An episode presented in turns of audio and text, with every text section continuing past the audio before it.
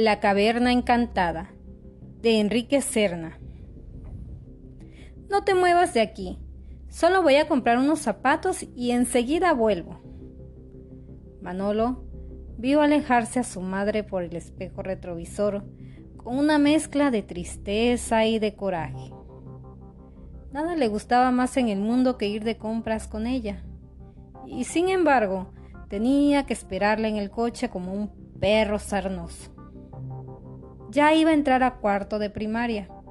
Se sabía de memoria todas las capitales de los estados.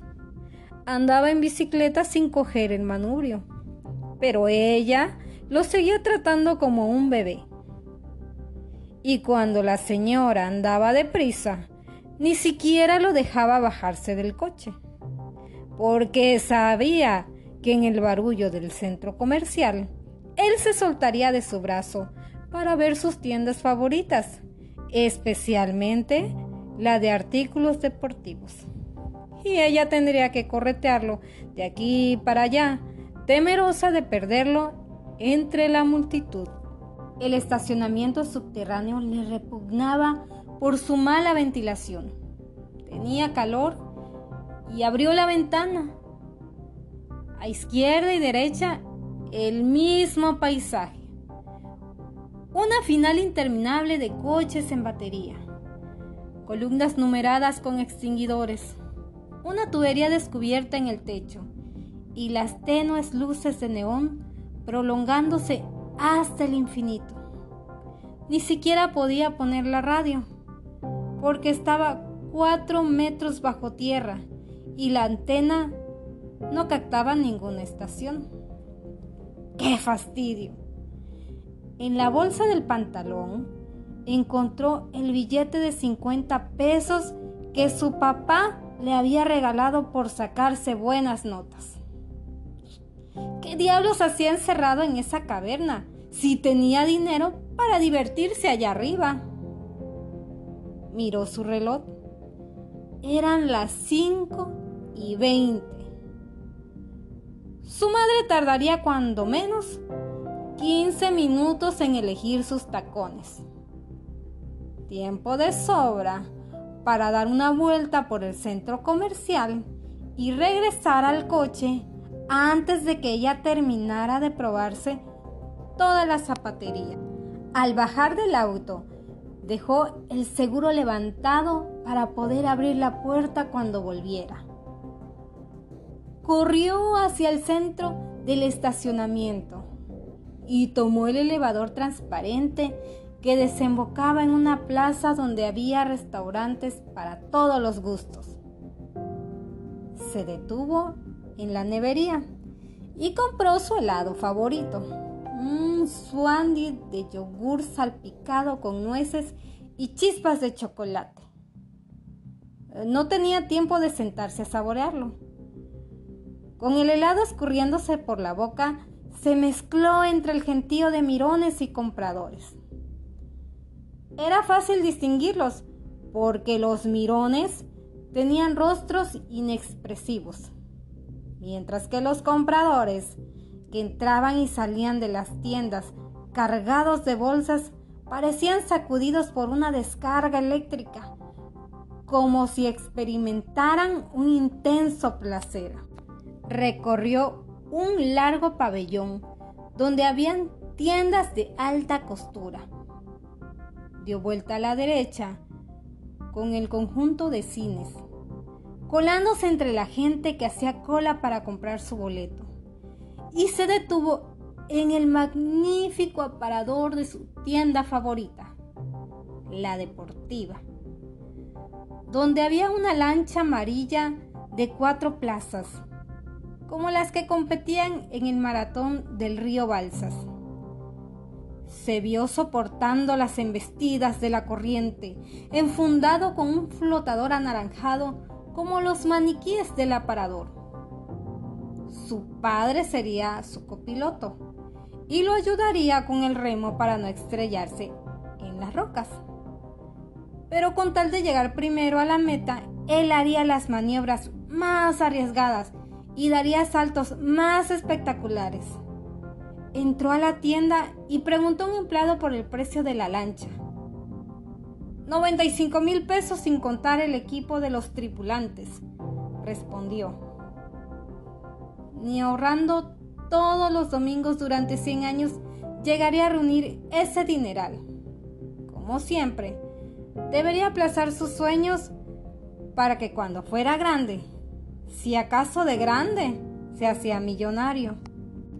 Ya que no podía aspirar a las aventuras reales, se resignó a las aventuras mecánicas. Tal vez su destino fuera llegar a la vejez con la mirada vacía de los compradores frustrados. Cambió 20 pesos por fichas en las salas de videojuegos, atestada de niños que gritaban y se disputaban las máquinas en empujones. Aturdido por las cifras del marcador, por los ruidos hipnóticos y por la obligación de dar en el blanco cada vez que disparaba contra su objetivo, olvidó que le quedaba muy poco tiempo para volver al coche. Cuando se le ocurrió mirar su reloj, ya eran las 8.45. En la torre, pensó, mi madre me va a matar. Para ganar tiempo, bajó al estacionamiento por la escalera eléctrica, en vez de tomar el elevador. Confiado en su sentido de la orientación, echó a correr hacia el sitio donde creía que estaba su coche. Un Caribe azul claro modelo 87, con una bulladura en la puerta izquierda. Según recordaba, su madre lo había dejado cerca de un charco aceitoso junto a una columna ennegrecida por el humo de los escapes. Pero al llegar a esa zona no halló ningún Caribe.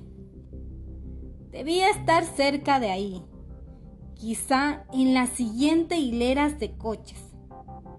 Encontró un auto del mismo modelo y del mismo color, que no tenía la puerta golpeada. Tal vez se había equivocado de nivel, pues ya no recordaba cuántas vueltas había dado al descender por la rampa en espiral.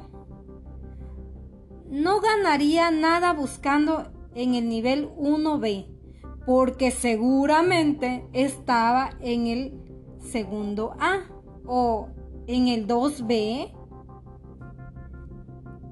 Se decidió por el segundo A una copia en negativo del primero B, pues la mitad de las luces del techo estaban fundidas, lo que le dificultaba la búsqueda. Al ver una combi roja, creyó tener un punto de referencia, pues recordaba vagamente haber visto una igual cerca del sitio donde estaba su coche.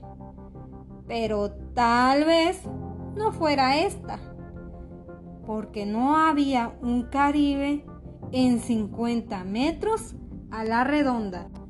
Era inútil guiarse por los charcos de aceite, pues tropezaba con ellos por todas partes. Y ni hablar de las columnas ennegrecidas. Aquí todas están cubiertas de hollín.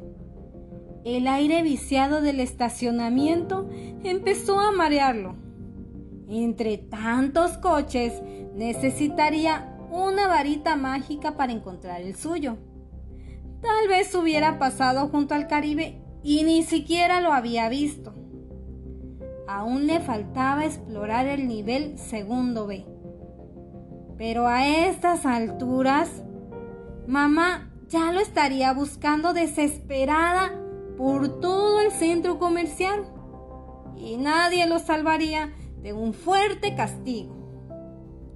No le quedaba más remedio que subir a buscarla y afrontar sus regaños como un hombrecito. Siguiendo los letreros con las flechas, caminó hacia el elevador, pues las escaleras eléctricas no bajaban hasta ese nivel. Pero en el sitio se terminaban las flechas y solo encontró un tambo de basura. Las flechas señalaban una dirección incorrecta ¿O el elevador ya no descendía hasta el nivel segundo A? Corrió hacia la rampa en espiral, por donde bajaban los coches, y subió por ella hasta el nivel primero B. Pero ahí tampoco pudo encontrar el elevador, ni las escaleras eléctricas por donde había bajado minutos antes. Preguntó a una señora que llevaba una bolsa de Sears por donde podría subir al centro comercial.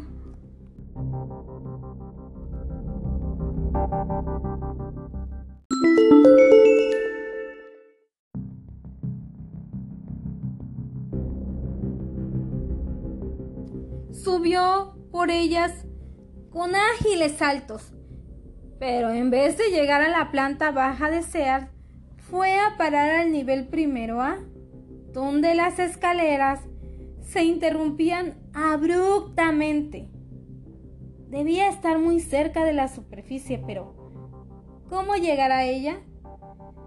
Preguntó por el elevador a un viejo policía que estaba de guardia al pie de las escaleras. ¿Cómo que dónde está? Pues no lo ves, enfrente de ti. Ahí no hay nada, insistió. La respuesta del policía fue una risa socarrona y glacial, que parecía venir de otro mundo. O alguien le estaba jugando una broma pesada o se había vuelto loco. Ya ni siquiera le importaba encontrar a su madre. Se conformaba con salir de ese laberinto. Cualquiera de los conductores que circulaban a su alrededor podía sacarlo de ahí, porque todos tomaban sus coches y salían sin problemas. Pero no podía confiar en ellos, pues al parecer veían otra realidad o estaban confabulados para hacerlo sufrir. Corrió hacia la rampa de acceso, que forzosamente debía de conducirlo a la calle. Pero mientras los coches lograban salir por algún recóndito pasadizo que no atinaba a encontrar, para él no había escapatoria. En vez de ascender por el espiral de concreto, descendió hasta el fondo del subterráneo, una catacumba de paredes húmedas donde la instalación eléctrica no funcionaba.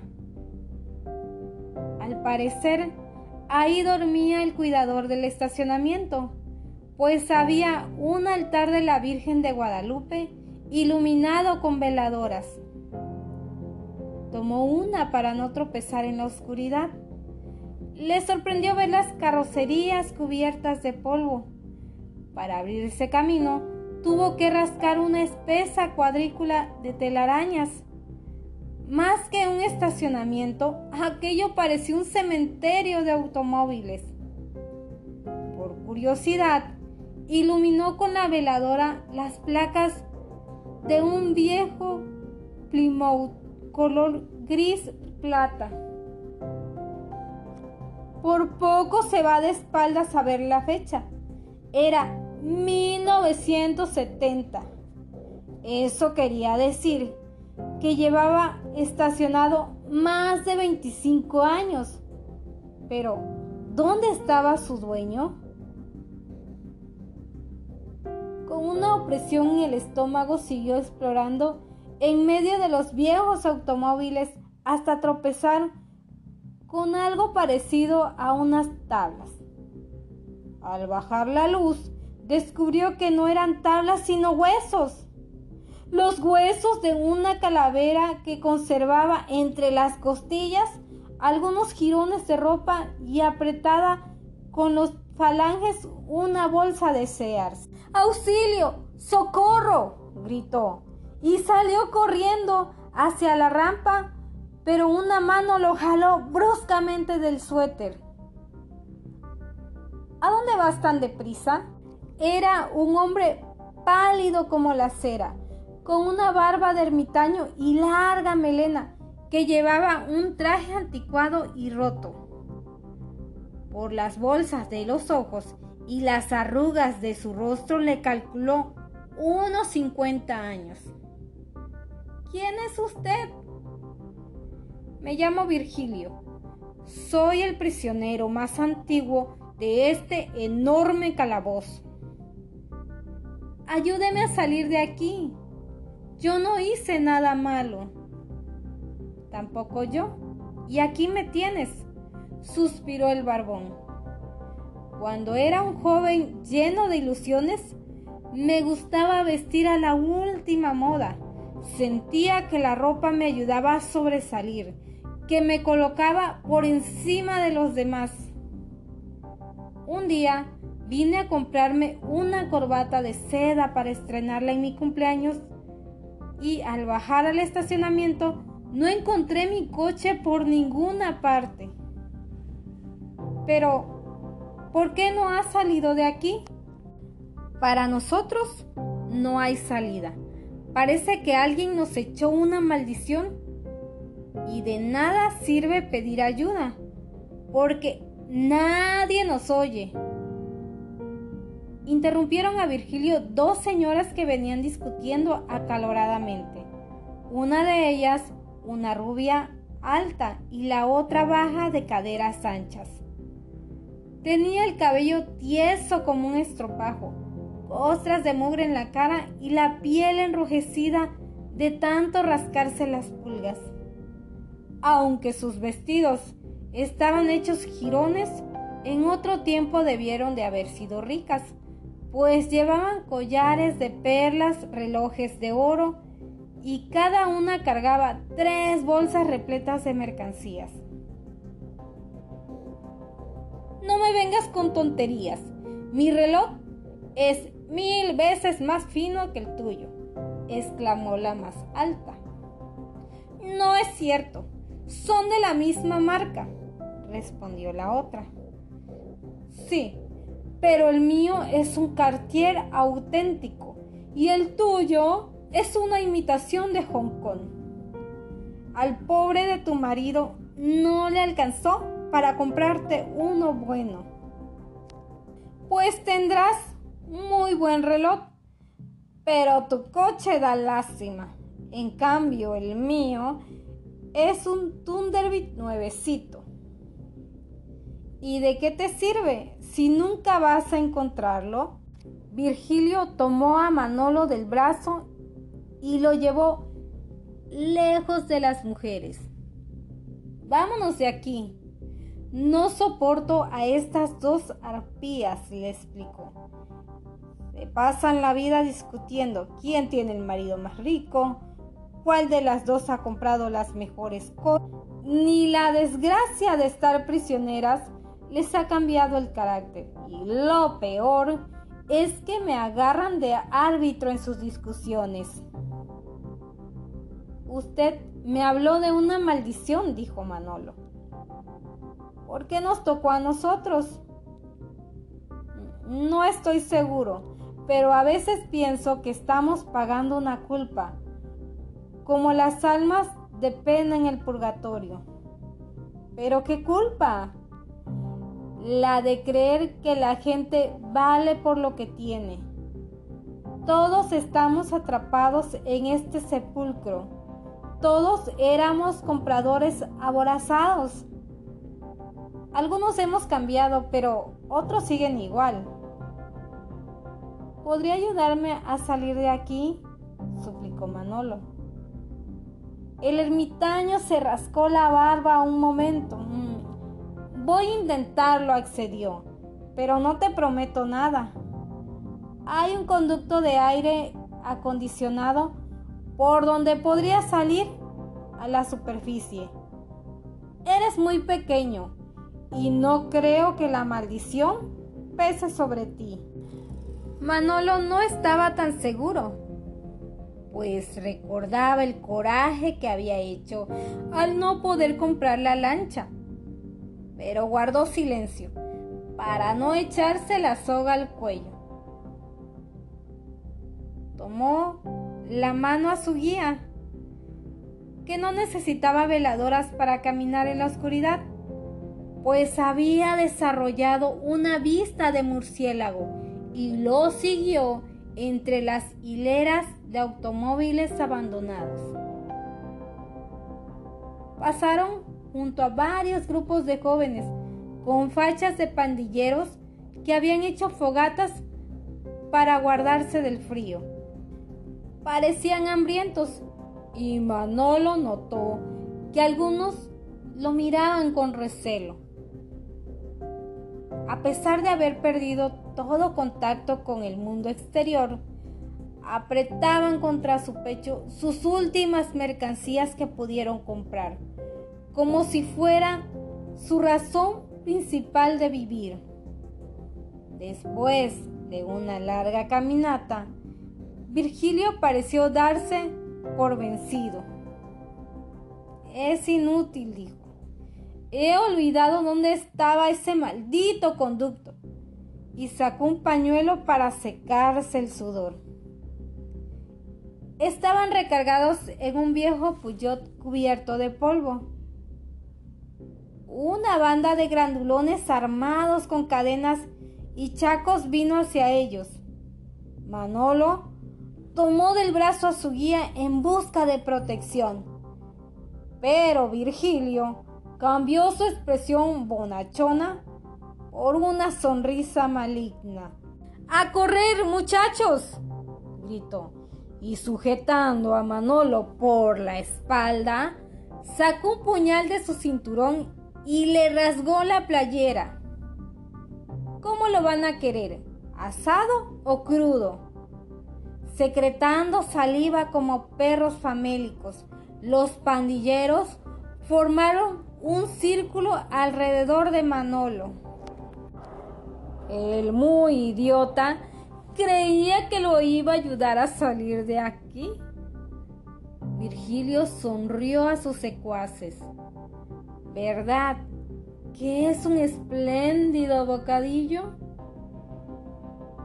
Después de tantos años comiendo ratas, hoy nos vamos a dar un banquete. Obligado a luchar por su vida, Manolo le dio un mordisco en el antebrazo que lo obligó a soltar el puñal.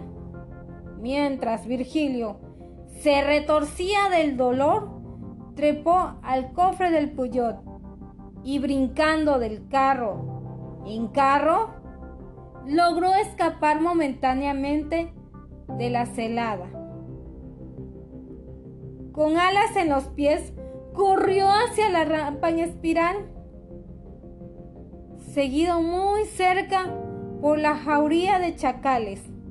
Ascendió hasta el primero B creyendo que retrocedían en una zona iluminada, pero Virgilio iba tras él a la cabeza de la pandilla, gritándole injurias y como sus zancadas eran más largas, en cualquier momento podría darle alcance.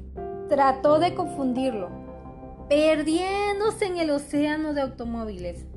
Pero Virgilio Conocía demasiado bien el estacionamiento y sus pasos se escuchaban cada vez más cerca. Recargado contra la puerta de un coche, procuró contener la respiración. Necesitaba esconderse mejor, pero ¿dónde? Vio una puerta del coche que no tenía seguro y la abrió con delicadeza para no hacer ruido. En ese mismo instante se abrió la puerta del conductor y su madre entró al coche con una bolsa de la zapatería. Perdóname, gordo, me tardé un poquito porque no encontraba unos de mi talla. Manolo miró su reloj. Eran apenas las 5.45. Miró con asombro el interior del Caribe azul y comprendió que había vivido una aventura fuera de tiempo. Pero había sido real, tan real, que tenía rasgado el cuello de su playera. Mira lo que te traje, para que no sigas dando lata. De otra bolsa, mamá sacó unos tenis con foquitos en los talones que tenían estampada la, la esfinge de Patrick O'Hara, el estrella de básquetbol.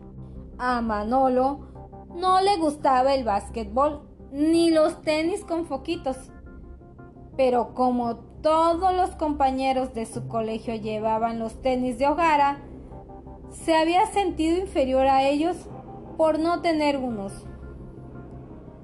¿Cuánto le había rogado a mamá que se los comprara? Pero solo pudo musitar un débil gracias, pues el pánico le había cerrado la garganta. Temía que Virgilio y su banda estuvieran agazapados detrás de alguna columna, dispuestos a cortarles el cuello. Su madre encendió el Caribe, metió reversa y se encaminaron hacia la salida del subterráneo, sin que Virgilio apareciera por ningún lado. Al llegar a la garita del cobrador, mamá buscó dinero en su bolsa y Manolo aprovechó su descuido para arrojar los tenis por la ventana. Solo entonces sintió que se había escapado de la caverna. Este fue un cuento de Enrique Serna y se titula La caverna encantada.